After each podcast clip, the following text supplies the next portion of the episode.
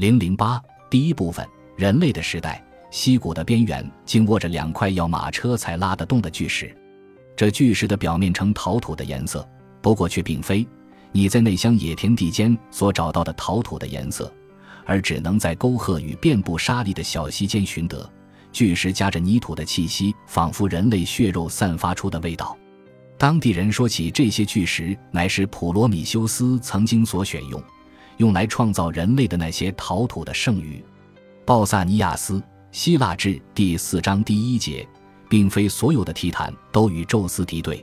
有一位名为普罗米修斯的提坦，在战争中成为了宙斯的盟友。他的名字有着先见之明与预先谋划的含义。